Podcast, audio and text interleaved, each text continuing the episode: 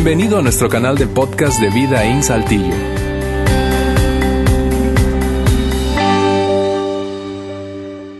Gracias por estar conectado con el podcast de Vida en Saltillo. Debido al aumento del tráfico en nuestras plataformas y a mejoras en nuestros servidores, nos vemos en la necesidad de pedirte que te suscribas nuevamente a este canal de podcast en esta misma plataforma. Lo que tienes que hacer es buscar a Vida en Saltillo e identificarás el nuevo canal por el logo azul característico de Vida en Saltillo. Este canal por el que nos estás escuchando actualmente desaparecerá de las plataformas el martes 30 de junio. En caso de alguna duda, puedes escribirnos a it.vidain.org. Te pedimos disculpas por la incomodidad que esto pueda causar, pero a la vez te reiteramos nuestro agradecimiento por usar esta herramienta para continuar creciendo en tu jornada de fe. Para mí, este 2020 inició como la mayor parte de los inicios de año, con un montón de propósitos, resoluciones y sobre todo con muchas ganas de ser mejor, por lo menos mejor que el año pasado. Probablemente para ti fue igual, pero nadie se imaginó que tan pronto llegara marzo íbamos a entrar en una crisis que nos mantendría encerrados y cambiaría por siempre nuestros planes. Mira, tenemos ya más de tres meses en esto. Estoy seguro que tú estás listo para regresar a la normalidad. Yo estoy listo por lo menos. Pero sabes algo, si regresamos a la normalidad o a la nueva normalidad, como le dicen ahora, y somos exactamente la misma persona que cuando todo esto empezó, sería un desperdicio, sería una tragedia, de hecho. De hecho, yo te quiero decir algo, yo creo que inclusive esto que estamos viviendo puede ser una de las mejores cosas que te haya pasado en la vida.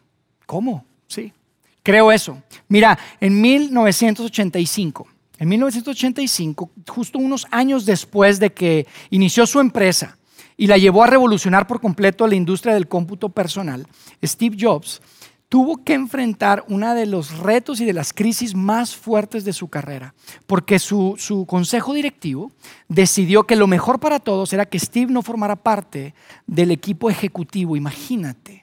Y si tú conoces la historia y has leído su biografía o visto alguna de las películas, sabes que Steve regresó a Apple 12 años después y la llevó a ser la empresa más valiosa del planeta. Y, lideró el desarrollo de un montón de productos que cambiaron por completo la forma en la que hacemos muchas de las cosas que hacemos todos los días, cómo nos comunicamos, cómo nos expresamos, cómo consumimos inclusive contenido. Probablemente tú estás viendo esa transmisión en un producto que fue desarrollado bajo la influencia y liderazgo de Steve.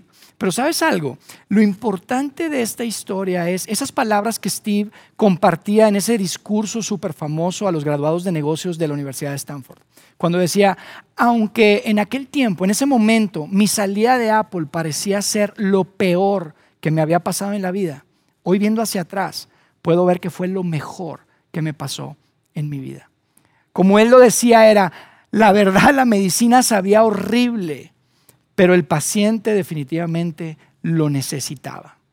Ese fue Steve. Y te cuento esto porque la semana pasada arrancamos una conversación en donde Alejandro Mendoza nos retaba con algunas preguntas bastante incómodas. Nos decía, oye, ¿qué hemos aprendido a través de este tiempo? ¿Qué hemos hecho? ¿Qué hemos estado haciendo últimamente que debimos haber estado haciendo desde hace mucho tiempo? En otras palabras, ¿cuál es esa medicina que tal vez hemos tenido acá en, en la boca, pero no hemos querido, que no hemos querido tomar.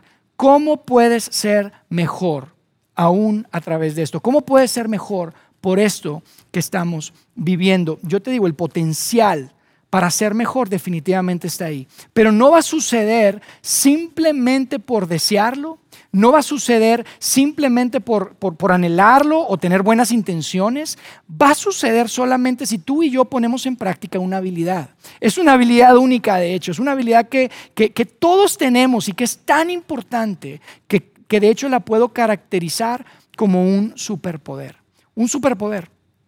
Un superpoder que si lo activas, que si lo pones en práctica, tiene la posibilidad de hacerte mejor a través de todo esto que estamos viviendo. No solamente de lo que estamos viviendo ahora, sino de lo que has vivido en tu, en tu pasado y de las cosas que vas a enfrentar en el futuro en tu vida. Porque amigo, tú estás de acuerdo conmigo que, que no tenemos control sobre las cosas que la vida nos entrega. No tenemos control. Pero no significa que no tenemos opción. Y ahí es donde entra tu superpoder. porque esta te da, este superpoder te da la habilidad de poder transformar cosas malas en cosas buenas, cosas eh, o desaciertos en aciertos, inclusive transformar maldad en bondad. Mira, esta, este superpoder tiene el potencial de cambiar por completo el rumbo de tu vida. Y probablemente estás diciendo, Yair, te la compro.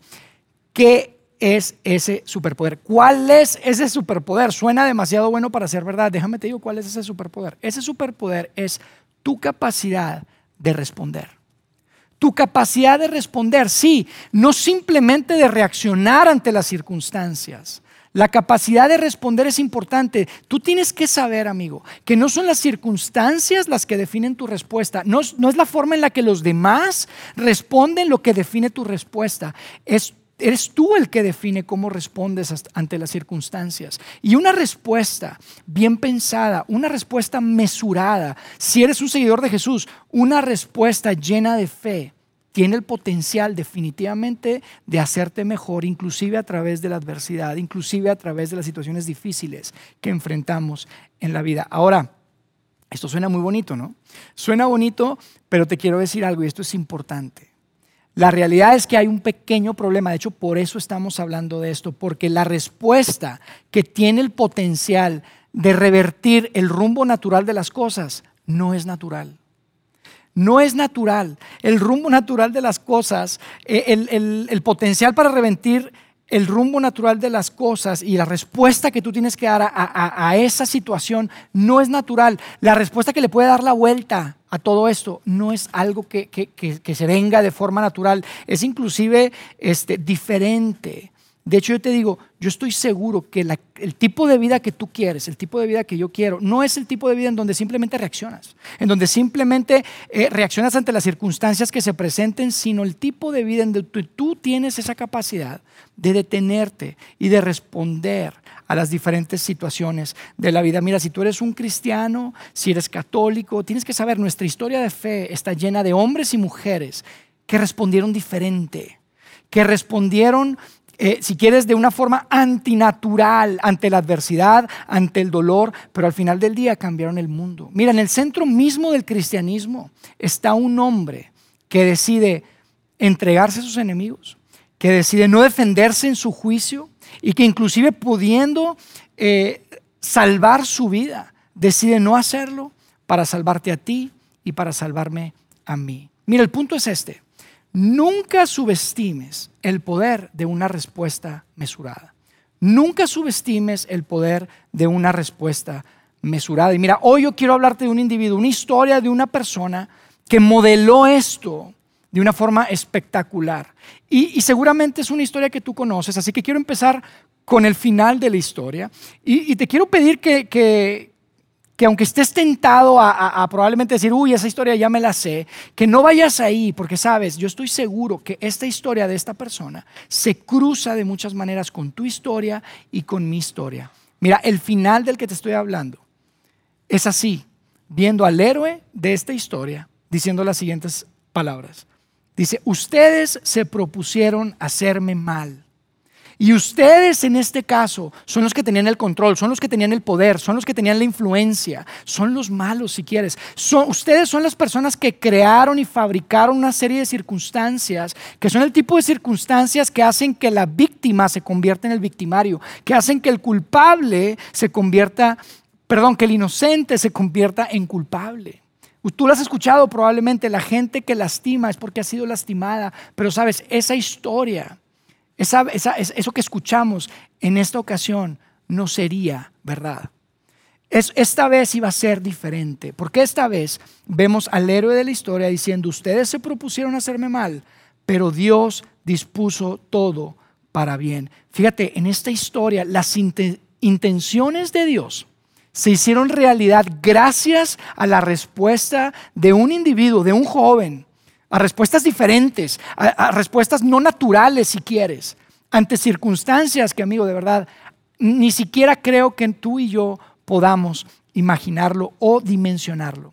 Y mira, a pesar de que estas respuestas en su momento no hicieron ninguna diferencia, en su momento no tuvieron ningún impacto en la vida de él, eventualmente cambió por completamente no solamente la vida de esa persona, de este joven, sino que impactó la fe de millones, de miles de millones de personas a través de la historia y, y son personas que nos incluyen a ti y a mí. Pero mira, te doy un poco de contexto, porque esta historia inicia dos mil años antes de Cristo Hace aproximadamente cuatro mil años, cuando Dios decide intervenir en nuestro mundo y le llama a un hombre que hoy conocemos como Abraham. Abraham era una persona que básicamente Dios le dijo, sabes que Abraham, quiero que lo dejes absolutamente todo, quiero que empieces desde cero. Yo quiero hacer muchas naciones de tu familia. Tú vas a ser el padre de muchas naciones y de hecho una de esas naciones en particular va a ser a través de la nación en la que yo, Dios, voy a bendecir a todo el mundo. Así que Abraham eventualmente tiene un hijo que se llama Isaac. Isaac tiene un hijo que se llama Jacob. Y Jacob tiene doce hijos que eventualmente forman las doce tribus de lo que hoy conocemos como la nación de Israel. Y lo increíble de esta historia es que la razón por la que se escribió es específicamente por las respuestas que uno de sus hijos tuvo ante situaciones adversas y difíciles en su vida. Él se llamaba José. José era un hijo de Jacob y él tenía un lugar muy especial en el corazón de su padre. Es más, sus hermanos no lo querían por eso. Era como el consentido. Y no solamente eso, sino que eventualmente, de vez en cuando, Jacob, su padre, le decía, eh, José, por favor, ve a ver qué están haciendo tus hermanos.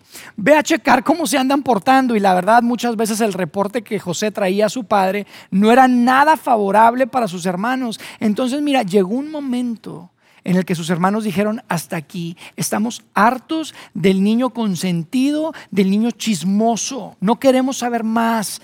Y un día que estaban lejos de casa, tomaron a su hermano José, lo metieron a un pozo y lo único que faltaba era decidir si lo dejaban morir ahí o si lo mataban ellos mismos. Y ahí es donde tomamos, ahí es donde vamos a tomar nuestra historia y quiero que leamos lo que sucedió en la vida de José. Fíjate lo que dice el texto. Dice, Judá les propuso a sus hermanos, ¿qué ganamos con matar a nuestro hermano y ocultar su muerte? O sea, dice, oye, ¿qué ganamos? Saquémosle provecho, saquémosle provecho a toda esta situación tan difícil. Si nada más lo dejamos morir ahí, ni siquiera vamos a ganar nada. Dice, en vez de eliminarlo, vendámoslo a los ismaelitas, que eran estas personas que, estaban en la industria de, de, vender y comprar esclavos. Dice, vendámoslo a los ismaelitas, a fin de cuentas, es nuestro propio hermano. Y parece que aparece una pizca de misericordia en, las palabras de Judá, pero al final del día deciden vender a José, su hermano, y deciden romperle el corazón a su padre, diciéndole que un animal salvaje lo había atrapado y lo había matado. La historia continúa y dice que cuando José fue llevado a Egipto, los ismaelitas que lo habían trasladado allá lo vendieron a Potifar, un egipcio que era funcionario del faraón y capitán de su guardia. Y aquí es donde quiero que nos detengamos un poco, amigo. Porque aquí es donde probablemente tu historia se empieza a cruzar con la historia de José. Porque mira, nadie estaba preocupado por José. Nadie estaba buscando a José. Y probablemente tú te has sentido así, sobre todo últimamente. Nadie está preocupado por ti. Nadie te está buscando. Nadie le importa. Por lo menos eso parecía en la vida de José. Pero de repente el texto da un giro inesperado y fíjate lo que dice. Dice, el Señor estaba con José. El Señor estaba con José. Dios estaba con José. Y aquí probablemente tú piensas, oye, espérame, esto como que no cuadra. Esto como que no checa, por lo menos no cuadra con muchas versiones del cristianismo, probablemente la versión del cristianismo con la que tú creciste. Porque no puedes eh, eh, reconciliar, no puedes entender, y lo entiendo la verdad, a un Dios amoroso, un Dios bueno que, que, que, permita el dolor en el mundo, que permita sufrimiento en el mundo. Ahora, olvídate del mundo. Probablemente no puedes conciliar que haya un Dios bueno y amoroso y permita dolor en tu mundo, en tu familia, en tu vida. Porque realmente si Dios estuviera con José, sus hermanos no lo hubieran aventado al pozo. Si Dios estuviera con José, no lo hubieran vendido a los ismaelitas. Si Dios estuviera con José, no hubiera terminado lejos, siendo propiedad de alguien más. Mira, este tipo de cosas son probablemente por las que tú te alejaste de la fe. Porque cuando Dios está contigo, las cosas funcionan a tu favor. ¿Verdad que sí? Cuando Dios está contigo, las cosas funcionan a tu favor. Amigo, te quiero decir algo. Los cristianos nunca han creído eso. Los cristianos nunca han creído eso. Si tú dejaste de creer en un Dios que no permite que cosas malas le sucedan a personas buenas, te quiero decir algo, amigo. Tengo buenas noticias para, para ti. Buenas noticias para ti. Ese Dios no existe. Ese no es el Dios del Nuevo Testamento, ese no es el Dios de los hombres y las mujeres que a través de las historias podemos ver que enfrentaron el dolor, enfrentaron el sufrimiento. Y créeme, no es que nos inspire ver el dolor, por supuesto que no. No se trata del sufrimiento y del dolor, se trata de cómo descubrieron que aún a través del dolor y aún en el dolor, Dios estaba con ellos. Y eso es lo que nos inspira. Y ese es el Dios en el que creemos, un Dios que a pesar del dolor y de la adversidad está ahí y está contigo. Amigos, regresemos a la historia porque el texto dice que Dios estaba con José. Pero definitivamente la buena suerte no estaba con José, ¿verdad? Definitivamente la, prosperidad no estaba con José. Y sin duda la justicia no estaba del lado de José. Pero José, José era como tú y como yo, tenía un superpoder tenía la capacidad de responder. Y José decide responder como si realmente Dios estaba con él. Fíjate lo que dice el texto. Dice, el Señor estaba con José y por eso tenía éxito.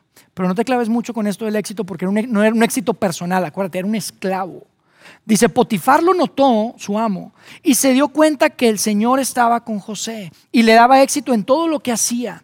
Notó que todo lo que José tocaba de alguna forma como que se convertía en oro y probablemente estoy exagerando, pero mira, José era súper responsable. José todo lo hacía con empeño, decidió responder como si Dios estuviera con él. Y dice, eso agradó a Potifar, quien pronto nombró José su asistente personal. O sea, José queda a cargo de prácticamente todo, pero otra vez, yo sé que eso probablemente te empieza a sonar bien y no te dejes ir porque ya te sabes la historia. Amigo, José no estaba eh, escalando el mundo en el mundo corporativo, amigo.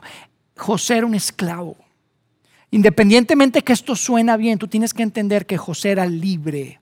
Y de la misma forma que hoy tú y yo valoramos la libertad de una forma espectacular porque es lo mejor que tenemos. Bueno, en ese tiempo también. Y miras, no solamente José era libre, José era una familia muy acomodada. Probablemente tú has escuchado, oye, ser pobre y hacerte rico, eso está bueno. Pero ser rico y hacerte pobre, híjole, eso está pues, feo, eso está difícil. Bueno, José no solamente era rico y se hizo pobre, se hizo, se hizo pobre y después se hizo esclavo. Amigo, eso era game over. Se acabó el juego. O sea, el Dios que hayas escogido, elegiste mal. Te elegiste mal porque eso es lo peor que le podía pasar a alguien en ese, en ese momento, amigo. Pero el caso es que gracias a la respuesta de José, gracias a su respuesta responsable y mesurada, Dios estaba con él. Dice, entonces, sigue en el texto, dice, lo puso a cargo de toda su casa y todas sus posesiones. Y luego fíjate lo que dice. Dice, el Señor comenzó a bendecir la casa de Potifar por causa de José. Y ahí es donde probablemente tú piensas igual que yo, dices, oye, y para José no hay nada. ¿Cómo que bendecir la casa de su amo? Porque a él no, él también que está respondiendo, él tan responsable que está haciendo y ahora Dios está bendiciendo al amo. ¿Qué onda? Como que, ¿qué pasa? No hay nada para José. Sin embargo, él respondió, José respondió como si Dios estuviera con él cuando parecía que Dios lo había abandonado. Él decide responder como si Dios estuviera con él cuando parecía que Dios lo había abandonado. Y amigo, esto es súper importante. Escucha, José no tenía Biblia. José no tenía grupo pequeño. José no tenía vida ahí. Nosotros tenemos tantas ventajas. Mira, José, no hubo un ángel que llegara y le dijera, José, no te preocupes, Dios está contigo. No. Lo único que José tenía en su corazón eran esas historias que su padre Jacob le había contado acerca de cómo Dios había hecho algo increíble en su familia, con su abuelo y con su bisabuelo. Y él decide aferrarse a esas historias que probablemente su padre le contó y decide responder como si Dios realmente estuviera con él. Pero mira, la historia no mejora, amigo. De hecho, la historia se pone peor. Porque José termina en una situación en la que ahora sí que no hay forma de ganar. No importa cómo respondiera ahí, no había forma de ganar. Fíjate lo que dice el texto. Dice, José era un joven muy apuesto y bien fornido. Y la esposa de Potizar pronto comenzó a mirarlo con deseos sexuales. Le echó el ojo. Dice una versión, le, echó el, le empezó a, a echar el ojo. Y le dijo, ven y acuéstate conmigo, le ordenó ella. Amigos, no era una invitación, no era una sugerencia, no era una seducción ni siquiera. Era una orden. Recuerda que José era propiedad de esa familia. José estaba en un callejón sin salida. Si él decía que no, iba a quedar mal con esa señora iba a ser castigado. Si decía que sí, iba a quedar mal, obviamente, con su amo, con el esposo, y, e iba a ser castigado. Y probablemente estás pensando, Yair, pues todo eso del superpoder, entonces no jala. No funciona. ¿De qué sirvió? ¿Qué tanto tiempo perdido? Tanta, este, tanto esfuerzo de responder bien. Fue una pérdida de tiempo. Seguramente José se empezó a sentir como probablemente tú te has sentido.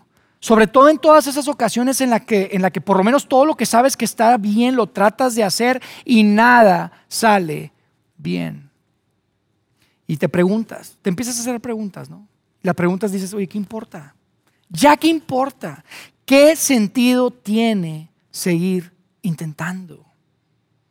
José, amigos, José sabía que muy probablemente él iba a morir por esa situación en la que terminó. José sabía que probablemente iba a morir, pero a pesar de eso, José decide poner en práctica y activar su superpoder. Y mira lo que dice el texto, dice, pero José se negó. Y mira lo que le dice a la esposa, dice, mire, le contestó, mi amo confía en mí y me puso a cargo de todo lo que hay en su casa. Nadie aquí tiene más autoridad que yo. Él no me ha negado nada con excepción de usted porque es su esposa. ¿Quién hace eso? Imagínate. Y después le dice, ¿cómo podría yo cometer semejante maldad? Sería un gran pecado contra Dios. Y aquí probablemente tú estás tentado a decir, José, estamos hablando del mismo Dios. Estamos hablando del mismo Dios que, que, se supone que está contigo y que te ha, pues la verdad, te ha permitido pasar por todas esas situaciones. Ese Dios que es responsable de ese ilustre e increíble currículum que tienes hoy en día. Mira, veamos el currículum de, José Jacobes. José Jacobes, ustedes saben, Martín Martínez, Fernando Fernández, Jacob Jacobes. José Jacobes, secuestrado una vez y vendido dos veces. Ese es el currículum. Esa es la situación en la que está. Y, y tal vez te preguntas, ¿a ese Dios le quieres ser leal? ¿Es a ese Dios el que no ha hecho nada bueno por ti últimamente? Pero amigos, la señora de Potifar no se, no se calmaba, no se quedó tranquila, siguió estando tras José. Mira, la cosa se puso tan tensa que hubo un momento en que José decidió ni siquiera estar en el mismo cuarto que ella. Y ella se ofende tanto que acusa a José de tratar de violarla. Eventualmente esto llega a los oídos de Potifar y no tiene remedio, no tiene opción más que mandar a José a la cárcel. Mira lo que dice el texto. Dice, entonces agarró a José y lo metió en la cárcel donde estaban los presos del rey. Amigo, yo sé que la estás pasando mal. Yo sé que hay muchas cosas que, que, definitivamente te han movido el tapete, que hay mucha adversidad probablemente y hay cosas que ni siquiera puedes entender por qué están sucediendo. Pero por un momento te quiero pedir, ponte por favor en los zapatos de este hombre. Un hombre que va a pagar por algo que no hizo, que va a entrar a la cárcel por un crimen que no cometió, y no solamente porque no lo cometió, ¿sabes? Un crimen que no cometió, y no solamente que es inocente, sino que sabes por qué va a estar ahí, precisamente porque no lo cometió. Imagínate, ponte a pensar en eso. Inocente y, no solamente inocente que agarraron por ahí, como no cometió el crimen, lo van a meter a la cárcel por ese crimen precisamente. Y ahora hay que actualizar su currículum. El currículum de, Jacoba, de José Jacobes es secuestrado una vez, vendido dos veces, incriminado injustamente y ahora encarcelado. Amigo, te quiero decir algo. Cosas malas le han estado pasando a gente buena por mucho tiempo. Escucha, inclusive a personas con quien Dios está. Amigo, inclusive a personas a quien Dios ama con todo su corazón. Y hoy vamos a cerrar ahí para la próxima semana continuar con esta historia, que yo te quiero pedir por favor que no te pierdas y que te puedas conectar. Pero antes de, cerrar nuestra transmisión, yo quiero pedirte que esta semana, de, de alguna forma, eh, como una tarea, puedas hacerte una pregunta. Y esa pregunta es una pregunta que al principio puede ser aterradora, pero eventualmente es liberadora. Y quiero que esta pregunta la tengas muy presente durante esta semana. Por favor, escríbela por ahí o tómale una foto a tu pantalla y, tenla presente. La pregunta es la siguiente. ¿Cómo respondería en esta circunstancia si tuviera la certeza de que Dios está conmigo? ¿Cómo respondería esta circunstancia si tuviera la certeza de que Dios está conmigo? Porque ya sabes cómo responderías en general, ya sabes cómo responde la gente en estas circunstancias, pero quiero que te preguntes, ¿cómo respondería si tuviera la certeza, como José, de que Dios está conmigo? Porque amigos, ¿qué tal si esta semana, cuando se presente esa situación, esa tensión, ese, ese dolor, esa ansiedad, esa adversidad, podemos pensar, ¿sabes?